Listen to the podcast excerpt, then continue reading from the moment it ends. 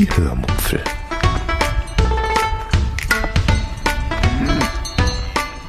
Aus dem Tagebuch einer Allgäuerin.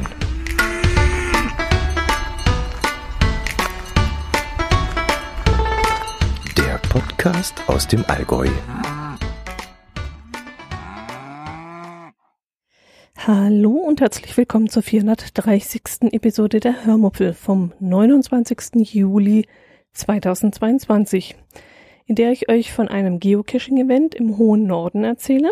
Außerdem geht es um einen Jungen, der im Drogeriemarkt geklaut hat und um ein mega geiles Event und, und um einen wunderschönen Ort, den wir angeschaut haben und von einer Nordseetaufe und ach, hört einfach selbst. Viel Spaß beim Hören. Fange ich gleich mal mit dem Jungen an, den ich im Drogeriemarkt beim Klauen beobachtet habe. Wir mussten etwas im Drogeriemarkt besorgen und waren schon auf dem Weg zur Kasse. Das Ganze spielte sich in Husum ab. Als mir im Drogeriemarkt selbst zwei Jungs auffielen, wobei ich eigentlich jetzt nur von dem Jüngeren erzählen möchte, einem circa 10 bis 12-jährigen Jungen, mit einem viel zu weiten schwarzen Hoodie an. Mm, die Kapuze hatte er weit über den Kopf gezogen, bis ins Gesicht hinein. Und diese kleine miese Krabbe wühlte in einer Schachtel mit Kaugummis rum.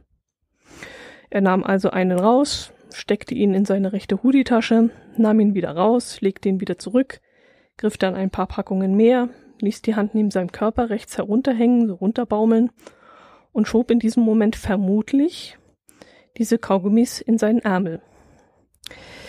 Da ich auf seiner linken Seite stand, konnte ich das aber nicht genau sehen und kann es deswegen auch nicht beschwören, ob das wirklich so stattgefunden hat.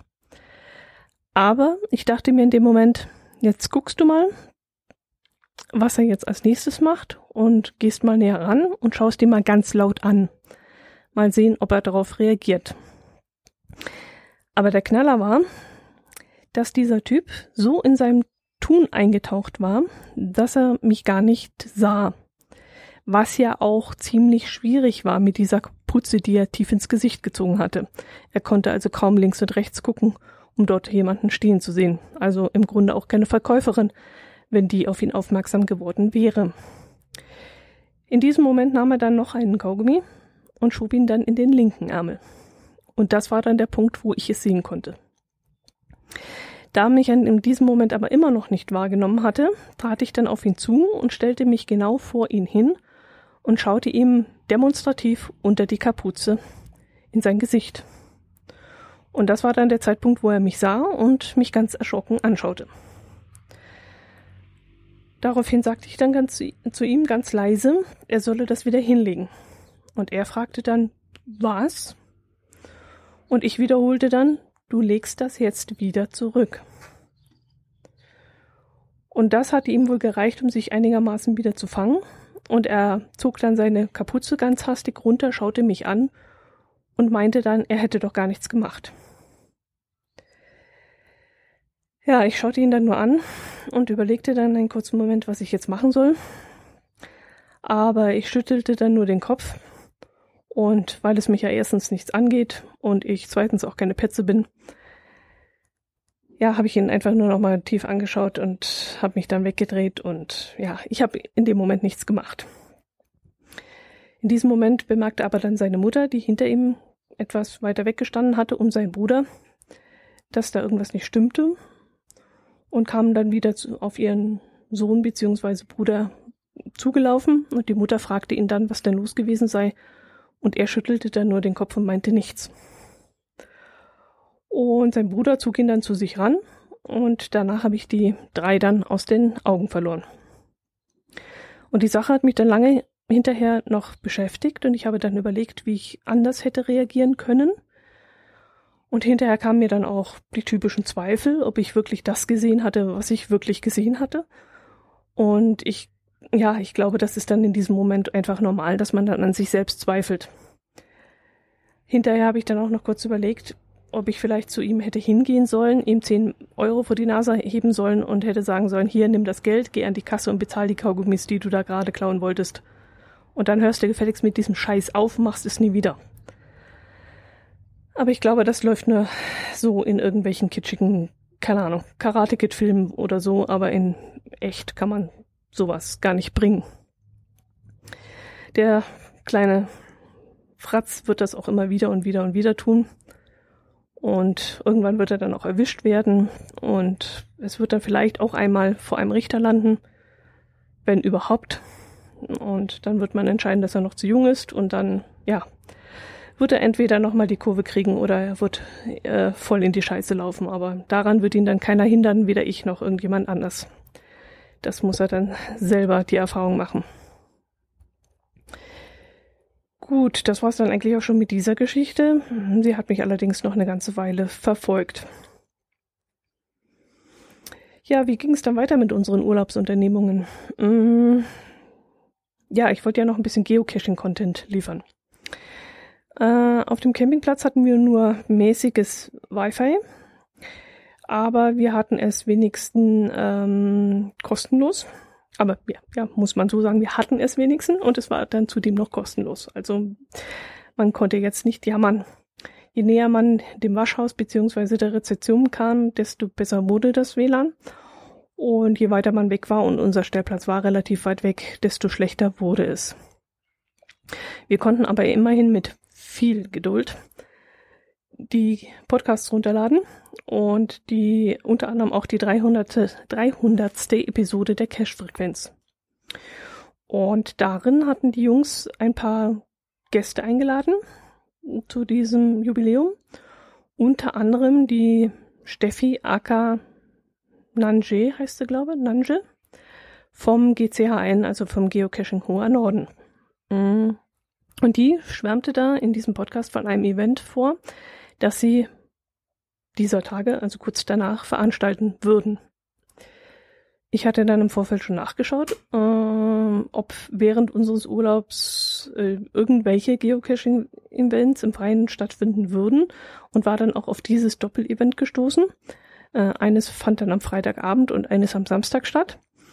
Aber gerade dieses Event ähm, an diesem Samstag hörte sich dann, ja, in unseren, also in meinen Ohren etwas überladen an. Sprich, ähm, es sollte eine Hüpfburg geben. Es sollte Erwachsenenspiele geben. Es sollte gegrillt werden. Es sollte ein Zeltlager geben und alle möglichen, keine Ahnung, Spirenzchen. Und ich mag ja die einfachen Events wesentlich lieber, wo man einfach nur gemütlich zusammensitzt und zusammen isst vielleicht noch, vielleicht auch noch eine minimalistische Verlosung von irgendwelchen Shops gesponsert werden und fertig ist der Lack. Mehr muss es in meinen Augen gar nicht sein. Also irgendwelche Spiele und Ringelpiez mit anfassen und so, das ist nicht mein Ding. Aber als mein Herz allerliebster diesen Podcast hörte und dann eben auch mitbekam, dass es dieses Event in unserer Nähe geben würde, mh, mm, quengelte er dann so lange, bis ich dann einwilligte, wenigstens am harmlosen, in Anführungszeichen, ähm, Freitagsevent teilzunehmen. Ja, und an diesem Freitag waren wir ja bei Jörn und Gesche gewesen. Und als wir dort aufgebrochen waren, erinnerte mich mein Herz allerliebster dann zuverlässig an dieses Event. Und ich stöhnte dann ziemlich lustlos. Ja, okay, dann fahren wir da halt hin, sonst gibst du ja doch keine Ruhe. Mit dem Hintergedanken, dass es ja nicht allzu weit weg sein würde und man ja innerhalb von einer halben Stunde schon wieder fahren könnte. Wir sind dann also die, zu diesem kleinen Event in der Nähe oder nee, im Ort Hünning gefahren. Und als wir da ankamen, waren schon ein paar Kescher vor Ort und schauten uns dann auch neugierig entgegen, als sie uns, die Unbekannten, sahen. Wir grüßten dann freundlich und stellten uns dann mit dazu und äh, es dauerte dann auch gar nicht lange und wir waren dann voll im Fachsimpeln. Also die örtlichen Geocacher haben uns sofort sehr herzlich aufgenommen und sofort total integriert und willkommen geheißen. Und ich muss ehrlich sagen, das erleben wir im Norden immer wieder einmal, dass man dort oben so viel offener Fremden gegenüber ist als ja als das bei uns hier unten ist. Also im Allgäu, da braucht es wesentlich länger, bis da jemand mit integriert wird. Da fehlt so ein bisschen, er weiß nicht, die gute Erziehung, keine Ahnung, oder das Interesse, ich weiß es nicht. Aber bei uns dauert es immer wesentlich länger, wenn Urlauber hierher kommen und sich da zu einer einheimischen Bubble dazustellen und sich mit unterhalten wollen. Aber da oben war das wirklich kein Thema. Innerhalb von Minuten war das alles, ja, total easy peasy. Wir wurden dann auch gleich zum Hauptevent am nächsten Tag eingeladen. Aber meine Zweifel waren immer noch recht hoch, ob wir uns bei so einem Event wohlfühlen würden. Wie gesagt, da Ringelpiez mit anfassen und so ist so gar nicht meins. Und so riesen Action-Programm, ja, das kann man mal bei Mega machen oder beim, beim Giga-Event. Da kann man dem Ganzen auch noch ausweichen, wenn einem das zu viel wird. Aber bei so einer kleineren Veranstaltung war ich mir nicht so sicher, ob das so gut werden würde. Außerdem, und das war auch noch ein sehr schwerwiegender Punkt, konnten wir uns nicht, konnten wir nicht zu, zu dieser Veranstaltung beitragen. Ähm, jeder Geocacher würde nämlich etwas mitbringen. Hm, entweder einen Kuchen am Nachmittag oder einen Salat fürs abendliche Grillen oder so. Und beides konnte ich im Wohnwagen eben nicht zaubern. Wir sind im Urlaub sehr minimalistisch unterwegs und außer ein bisschen einvakuumierte Steaks und irgendein Einheitssalatdressing haben wir im Urlaub eigentlich nicht dabei. Und das war mir ziemlich unangenehm und ich wollte nicht mit leeren Händen dastehen.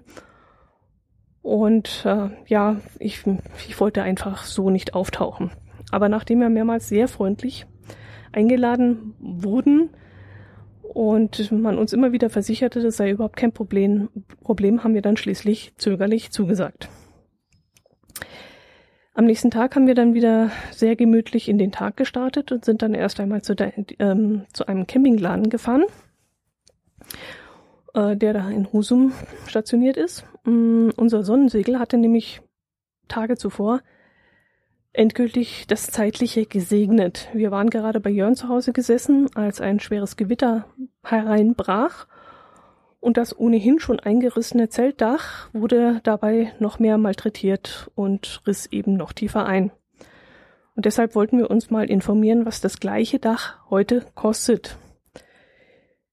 Die Frage konnten wir dann auch beantwortet bekommen, aber wir sahen vor Ort noch eine weitere Lösungsmöglichkeit, die wir uns jetzt noch mal durch den Kopf gehen lassen wollen. Es gibt nämlich noch stabilere Sonnensegel, die auch nicht sonderlich mehr Zeit benötigen, um aufgebaut zu werden.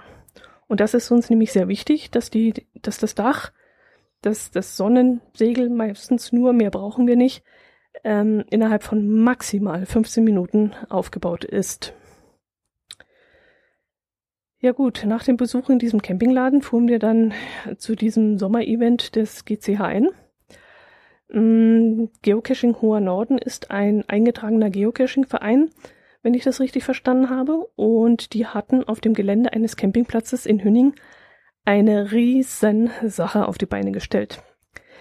Da gab es ein recht großes Festzelt, ein riesiges Bespaßungsprogramm für Kinder und auch für Erwachsene mit Hüpfburg und Geschicklichkeitsspielen und ja, die Geocacher hatten Kuchen und Salate mitgebracht. Für Getränke war ausreichend gesorgt. Mm, später konnte man noch sein eigenes mitgebrachtes Fleisch auf vier Grillen, glaube ich, war das, also vier Grillgeräte, grillen. Und es gab dann auch noch eine riesige Verlosung mit 250 kleineren und größeren Gewinnen. Mm, das, der Hauptgewinn war, glaube ich, ein Subbrett, also so ein Stand-up-Paddling-Brett im Wert von, ja, das, da sind wir uns nicht einig. Ich hätte was gelesen, 300 Euro. Mein Herz allerliebste meinte 800 Euro. Also das ist schon eine ziemliche Spanne. Ich, ich wüsste jetzt nicht mehr. Es war jedenfalls so ein Profibrett und war wirklich ein ganz besonderer Gewinn. Einige der Geocacher hatten auch schon auf dem Campingplatz übernachtet und da wurde die Geselligkeit bestimmt noch weit bis in die Nacht hinaus ausgedehnt, könnte ich mir vorstellen. Wir hatten uns kurz nachdem wir angekommen waren mit einem Getränk versorgt und an den Tisch eines Pärchens gestellt, äh, das uns von weitem sympathisch aussah und wo man, ja, wo man einfach ein Gespräch beginnen konnte. Und daraus entstand dann auch ein so dermaßen gutes Gespräch und eine so dermaßen gute Verbindung, dass wir den ganzen Tag dann eigentlich die Zeit verbracht haben und gemeinsam auch teilweise an den Spielen teilgenommen haben. Und eigentlich bis zum Schluss, als wir das Event dann auch zeitgleich verließen. Und da die beiden dann im Oktober auch ins Allgäu kommen und auch jahrelang hier gelebt haben und wir dadurch auch eine Gemeinsamkeit hatten und gleich, gleiche Themen und so, ähm, ja, wird es bestimmt dann im Herbst eine Gelegenheit geben, dass man sich äh, wieder sieht. Das Event war jedenfalls so dermaßen mh, mm, super ja organisiert und alle waren auch so unglaublich herzlich und gesprächig und kontaktfreudig und es lief alles so harmonisch. Naja, bis auf eine Situation, da gab es Beef zwischen zwei Hundebesitzern, weil ihre Hunde da aufeinander losgegangen waren und jetzt jeder Hundebesitzer dem anderen ja die Schuld in die Schuhe schieben wollte, seinen Hund nicht im Griff zu haben. Ah, ja gut, aber ansonsten war die Stimmung wirklich einfach super und nichts hat das Ganze getrübt und es war alles so perfekt organisiert. Also es war wirklich der Hammer. Ja, und jetzt überlege ich auch schon krampfhaft, wie wir es hinbekommen, nächstes Jahr aufs GCHN Mega-Event zu fahren, das dann irgendwann im Juli, glaube ich, ähm, stattfinden soll. Das heißt, glaube, irgendwas mit Wikinger, weiß ich jetzt nicht mehr. Ja, aber ich befürchte, es findet im Juli zur falschen Zeit statt, weil das nicht die Zeit ist, wo wir in den Urlaub fahren werden, vermute ich jetzt mal. Ja, schade eigentlich. Ja, was könnte ich jetzt noch erzählen? Ähm, diejenigen, die mit Geocaching so gar nichts am Hut haben, die werden jetzt wahrscheinlich schon gelangweilt abgewunken haben. Falls sie die Kapitelmarke nicht schon übersprungen haben. Ähm, ah ja, jetzt fällt mir wieder was ein was ich, was euch alle interessieren könnte. Es geht um Rosen und um ein Fest und um Geschichtliches und um eine Petal-Lektur in einer wunderschönen Stadt. ja, ähm, Friedrichstadt. Hieß die so? Ja, ja, klar, Friedrichstadt. Eh, ich zucke immer bei dem Namen zusammen, weil ich dann immer mm, denke, ich verwechsel das Ganze mit dem Friedrichstadtpalast in Berlin. Aber die Stadt zwischen Eider und Träne heißt wirklich so Friedrichstadt. Sie wurde nämlich von einem Herzog Friedrich III. von Schleswig-Gottorf oder Gottdorf oder so ähnlich im Jahr 1621 gegründet. Er wollte hier eine reiche Handelsmetropole entstehen lassen und das wollte er mit Hilfe der tüchtigen Holländer tun, vor allem mit den Holländern, die aus Religionsgründen verfolgt wurden. Und denen gewährte er damals Religionsfreiheit. Und was sie, weil sich das bald herumgesprochen hat, dass Friedrichstadt sehr tolerant ist, was die Religion angeht, kamen auch bald andere Glaubensgemeinschaften in die Stadt, um sich dort anzusiedeln. Die Holländer waren es dann schließlich auch, die das heute noch erhaltene Stadtbild geprägt haben. Und wenn man dann durch die Altstadt spaziert, hat man das Gefühl, durch Delft zu spazieren oder Amsterdam. Ja, wegen der Krachten muss man es wohl mit Amsterdam vergleichen. Aber dieses Schnucklige erinnert mich persönlich jetzt eher an Delft. Jedenfalls ist es wunderschön. Oder Den Haag. Den Haag könnte es auch sein. Hat auch Ähnlichkeit mit Den Haag. Also jedenfalls typisch holländisch. Ähm, ja, jedenfalls ist es wunderschön. Und ich wusste gar nicht, wo ich zuerst hinschauen muss äh, oder soll. Also man läuft da wahnsinnig viel über Kopfsteinpflaster und an kleinen Backsteinhäuschen vorbei. Und an diesen Backsteinhäuschen ranken sich dann neben den Hauseingängen wunderschöne Rosenstücke in die Höhe. Und alles ist so super gepflegt. Alle Häuser sind so sauber und die strahlen in den schönsten Farben, also nicht nur weiß, weiß, weiß, sondern halt auch mal ein Gelb und ein Rosé und ach, was weiß ich. Es gibt auch einige Speicherhäuser. Ähm, die kennt ihr bestimmt auch. Das sind so Häuser, die mit dem Giebel leicht nach vorne geneigt sind, weil sich in den oberen Etagen die Warenspeicher befunden haben. Und weil man diese dann mit einer Seilwinde hoch bzw. runter befördern musste, hat man den Giebel dann leicht nach vorne versetzt gebaut, damit das Seil freier oder frei senkrecht runterhängen konnte. Um, wir hatten an dem Tag riesiges Glück, denn einmal im Jahr findet ein Fest mit dem Namen Rosenträume statt und wir haben durch Zufall genau diesen Tag erwischt. Rund um den Marktplatz waren dann Stände aufgebaut, wo nicht nur Rosen verkauft wurden, sondern äh, ja, ein Holländer pries zum Beispiel lautstark seine Tulpen an. Und auf dem benachbarten parkähnlichen Gelände wurden dann ja so Sachen wie Gartendeko, Ostkraut, Teenstahl, also mit dieser Rostoptik und ähm, ja Keramik verkauft. Ähm, ein ortsansässiger Frauenverein, der verkaufte Kuchen und Waffeln und ein Strandkorbhersteller präsentierte da seine Strandkörbe. Und ja, es war einfach sehr, sehr interessant und glücklicherweise war auch nicht viel los. Also wir mussten uns nicht durch die Menge schieben, sondern es war ausreichend Platz, um entspannt dort durchzulaufen. Das Wetter, das war an dem Tag herrlich. Ah, verdammt, ich habe vergessen, etwas zu erzählen. Ich komme gerade drauf, weil ich von dem schönen Wetter erzähle. Ähm, soll ich jetzt noch von Friedrichstadt erzählen oder von dem anderen? Naja, von Friedrichstadt bin ich eigentlich auch schon durch. Mm, wir sind dann noch einen Kaffee trinken gegangen und haben ein sehr leckeres Tortenstück dazu gegessen und dann ging es mit dem Fahrrad wieder zurück nach Husum. Man hatte uns dann geraten, dort, äh, also in Friedrichstadt noch ein Kanu zu mieten und durch diese Grachten zu fahren, die es da in mehr oder minder großer Anzahl gibt. Äh, aber ehrlich gesagt glaube ich auch heute noch nicht, dass wir etwas verpasst haben, weil wir das eben nicht gemacht haben. Denn das Kanalsystem, das scheint da sehr überschaubar zu sein und ich denke, wir wären davon enttäuscht gewesen. Das ist weder, keine Ahnung, weder Amsterdam, das ist nicht mit Amsterdam zu vergleichen und auch nicht mit den Plöner Seen oder so.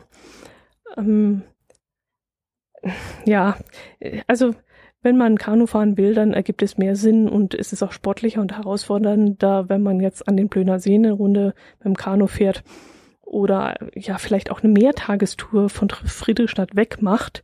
Mm, da habe ich öfters was gelesen in diversen Informationsbroschüren und auch auf der Internetseite von Friedrichstadt.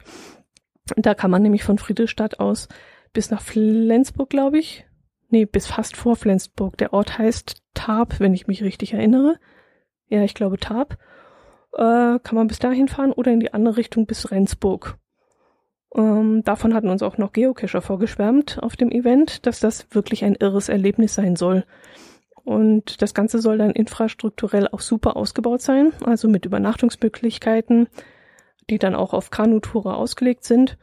Äh, die liegen dann genau am Fluss und sind dann zwar recht einfach ausgestattet, aber eben völlig unkompliziert in der Handhabung. Also mit der Buchung und mit irgendwelchen spontanen Übernachtungen hätten die überhaupt kein Problem.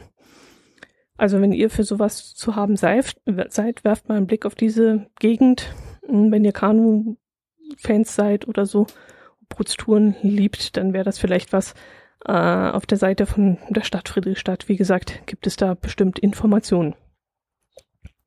Ja gut, jetzt muss ich noch mal ein Stück zurückgehen, äh, einen Schritt zurück, weil ich nämlich vergessen habe, etwas ziemlich Interessantes zu erzählen. Wir wollten morgens gerade losfahren, als mich die Campingnachbarin zurückrief. Nee, ich muss anders anfangen. Also, wir machten gerade die Fahrräder fertig. Als ich von der anderen Seite des Deichs, an dem wir ja da standen, ein Gesinge hörte. Und das hörte sich so ein bisschen so wie so eine christliche Landjugend an, die während ihrer Besinnungstage am Strand sitzt und im Kreis sitzt und musiziert. Oder vielleicht auch ganz im entferntesten, vielleicht hörte es sich auch an wie ein Gottesdienst, aber den Gedanken habe ich dann relativ schnell wieder verworfen. Ja, und ein paar Minuten später fuhren wir dann eben mit den Rädern los, als mich unsere Nachbarin zurückrief. Mm, ihr erinnert euch vielleicht, wir hatten so Teilzeit Gartenzwerg Dauercamper Nachbarn die inzwischen in Mitteldeutschland leben, aber gebürtig aus Husum sind und jetzt mehrere Wochen im Jahr hier dann auf dem Campingplatz in ihrer alten Heimat äh, wohnen. Und die haben uns ja gleich in den ersten drei Minuten nach unserer Ankunft überfallen. Und die haben uns immer wieder einmal angesprochen und uns Tipps gegeben. Und an diesem Wochenende zum Beispiel rief sie mich zurück, mit den Worten, ähm, wenn Sie nichts Bestimmtes vorhaben, dann fahren Sie doch mal gleich hier hinter dem Deich hin. Da ist eine Taufe. Da werden die, heute in der Nordsee getauft. Das machen die einmal im Jahr. So hat es mir gesagt.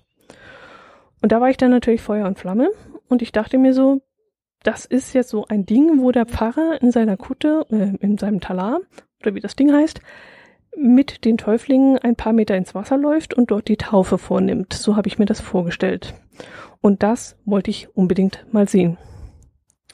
Wir sind dann also zuerst mit den Rädern dorthin gefahren und haben uns das dann angeschaut. Und da passierten zwei Dinge. Erstens war ich erstaunt, dass so viele Menschen in diesem Gottesdienst waren. Ich nehme mal an, so voll ist die Kirche sonst vermutlich das ganze Jahr nicht. Außer Weihnachten vielleicht und Ostern. Und zweitens war ich erstaunt, wie diese Zeremonie ablief. Mm, wir kamen gerade zum richtigen Zeitpunkt an, als, ja, wie beschreibe ich das jetzt?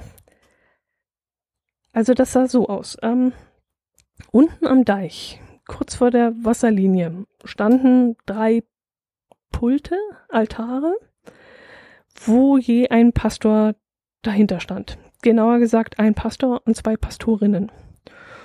Und eine davon war die Frau meines Podcast-Kollegen Jörn. Und nach ein bisschen Beterei und Singerei ging dann der Part los, der mich interessierte. Da gingen dann zwei junge, ich nehme mal an, Ministranten. Gibt es das in der evangelischen Kirche? Weiß ich jetzt gar nicht. Ähm, mit zwei Eimern, an denen je ein sehr langes Seil hing, zum Wasser, also zur Nordsee, und füllten die Eimer mit Nordseewasser. Dann gingen sie zu den Altaren und schütteten das Wasser in dafür hingestellte Glasschüsseln. Dann wurden der Reihe nach die Täuflinge mit ihren Familien aufgerufen und gingen dann zum jeweiligen Pastor, wo sie dann über besagte Glasschüssel mit Nordseewasser getauft wurden. Wir schauten uns dann zwei, drei dieser insgesamt 13 Taufen an und weil es dann allerdings ziemlich trubelig wurde, weil eben die Anspannung der Anwesenden nach der Taufe nachließ und alle dann durcheinander rannten und lachten und Rührungstränen in den Augen hatten, sind wir danach gegangen. Aber ich fand das wirklich mal richtig interessant, sowas zu sehen, auch wenn ich ganz andere Vorstellungen hatte und es dann doch ganz anders lief und das Wetter dann eben, deswegen kam ich jetzt drauf wegen dem Wetter, in diesem Moment nicht so ganz so toll war. Also es war recht stürmisch und ich hätte mir für die Veranstaltung gewünscht, dass mehr Sonne gescheint hätte und weniger Wind gewesen wäre. Aber alles in allem, das war wirklich mal interessant zu sehen. Ja gut, das soll äh, der Nachtrag gewesen sein. Das wollte ich jetzt euch nicht vorenthalten, weil, wie gesagt, das hat mich sehr fasziniert. Ja, und das sollte auch der dieser Teil ähm, unseres Urlaubs in Husum gewesen sein. Und von dort aus ging es dann, glaube ich, ja, in ganz kleinen Schritten wieder zurück ins Allgäu. Allerdings mit einer größeren Zwischenstation in Hamburg. Und mit Besuch der Miniaturwelt. Und mit Einkehr in diversen Restaurants, diverser Fernsehküche. Aber davon erzähle ich euch dann nächste Woche. Ich hoffe, ich konnte ein paar Bilder in eure Köpfe zaubern. Ich glaube, ich habe es relativ gut dieses Mal hingekriegt. Ich würde mich natürlich wieder über Kommentare freuen. Und vielleicht habe ich euch ja eine kleine Anregung gegeben, auch mal nach Husum zu fahren und da äh, einen Urlaub zu verbringen. Macht es gut. Ich wünsche euch ein schönes Wochenende, eine schöne Woche. Genießt den Sommer. Bleibt gesund. Servus.